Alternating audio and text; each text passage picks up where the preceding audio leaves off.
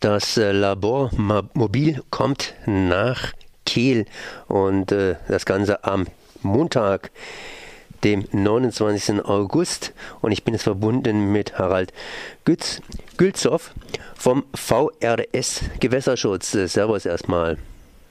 Guten Tag. Was heißt denn das überhaupt VRS?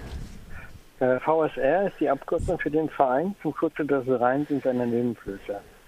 Und das sind, Raum auch. Das sind natürlich in Kiel richtig.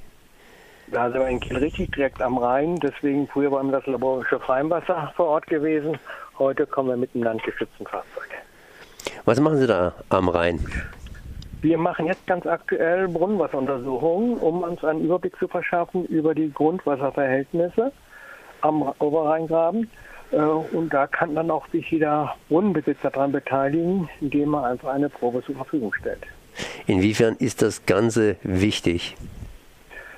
Äh, einmal für den Bürger selber, dass er weiß, wie sein eigenes Wasser aussieht, damit er sich und seine Familie nicht gefährdet. Einmal durch zu hohe Belastung im Gemüse selber. Das heißt, wenn die Nitratwerte zu hoch sind, kann es dort zu einer Anreichung kommen. Das ist dann nicht so ganz gesund. Oder halt, wenn bakteriologische Belastungen vorhanden sind, ist das eine Gefahr auch für die Kinder und Enkel, wenn die im Planschbecken damit tollen. Jetzt äh, ist natürlich Wasser so eine Sache für sich. Die Brauereien machen immer Werbung, dass ihr Wasser praktisch damals in der Steinzeit äh, gefallen und äh, dann durch irgendwelche Steine durchgesickert ist und jetzt erst verbraucht wird. Wie aktuell ist das Ganze?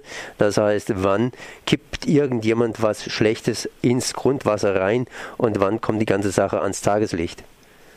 Also bei den privat genutzten Brunnen, die liegen in der Regel in einer Tiefe von 7 bis 20 Meter. Da geht das relativ schnell, dass die Belastung da ist. Diese Brauereibrunnen, von denen wir reden, die gehen dann teilweise rund auf 50, 100, 150 Meter. Die haben also wesentlich größere Wassertiefen, größere Bodenschichten drüber.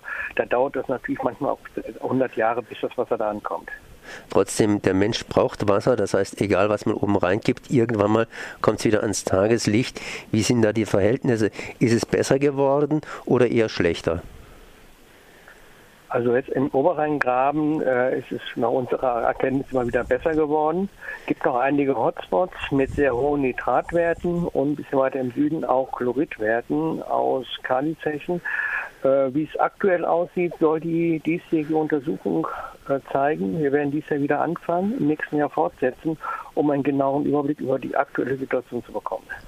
Was waren die Gründe, dass es jetzt ein bisschen besser geworden ist in der nahen Vergangenheit? Also äh, ein Hauptgrund für die hohe Nitratbelastung sind landwirtschaftliche Einträge.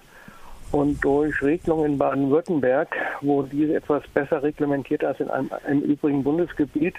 Und dadurch äh, hat sich natürlich das Grundwasser in vielen Bereichen wiederholt. Kann man damit zufrieden sein, das heißt mit dem, was erreicht worden ist, oder hätte man auch stärker nachfassen können? Ja, gegenüber dem Bundesgebiet muss man eigentlich das, was wir mitbekommen haben, im Oberrheingraben zufrieden sein. Äh, wir haben wesentlich größere Probleme. Aber wie gesagt, es gab immer noch so einige Hochbelastungsgebiete in, der Rheinebene. Da wollen wir jetzt nochmal intensiver nachschauen, ob die noch vorhanden sind und wie sie sich verändert haben.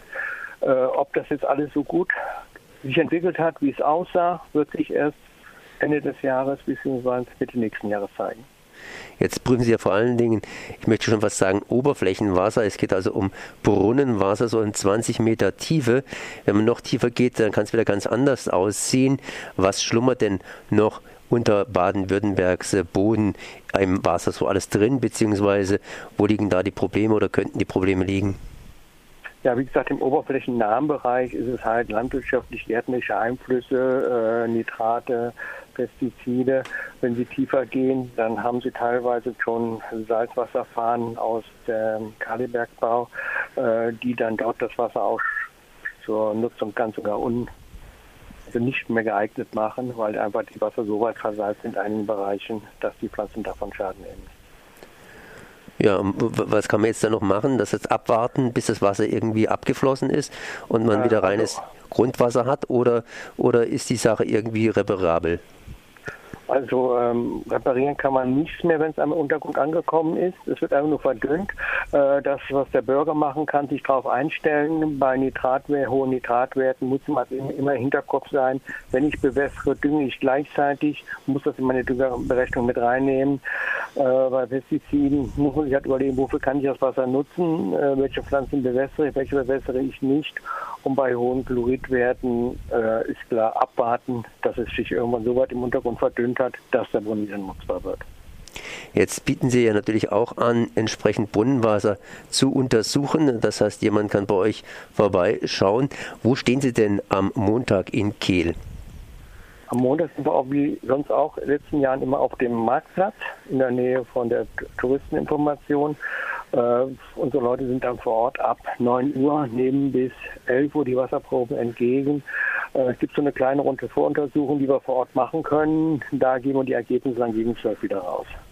Jetzt sitzen wir natürlich hier in Freiburg. Kann man solche Sachen auch entsprechend etwas weiter äh, entfernt äh, Ihnen zuschicken oder so?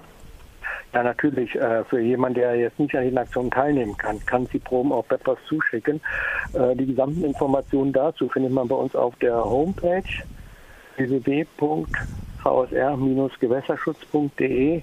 Da kann man dann unter dem Punkt Grundwasseranalyse alle Informationen sich holen, die man braucht, um die Probe untersuchen zu lassen, was für Untersuchung, was es kostet und auch, wie man die Probe zu uns bekommt.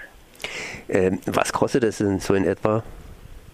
Äh, die kleine Untersuchung, die wir vor Ort kosten, würde so bei 12 Euro liegen. Die Standarduntersuchung im Gartenbereich, äh, wo dann auch eine bakteriologische Überprüfung bei wäre, wäre bei 39 und eine Trinkwasseruntersuchung bei 79 Euro. Ja, das war es im Wesentlichen. Das heißt, äh, am Montag geht's los, äh, hier wieder in Kiel zwischen 9 und 11 Uhr auf dem Marktplatz. Und äh, ja, da kann man sie ganz einfach besuchen. Das war Harald Gülzow. Ich danke mal für dieses Gespräch.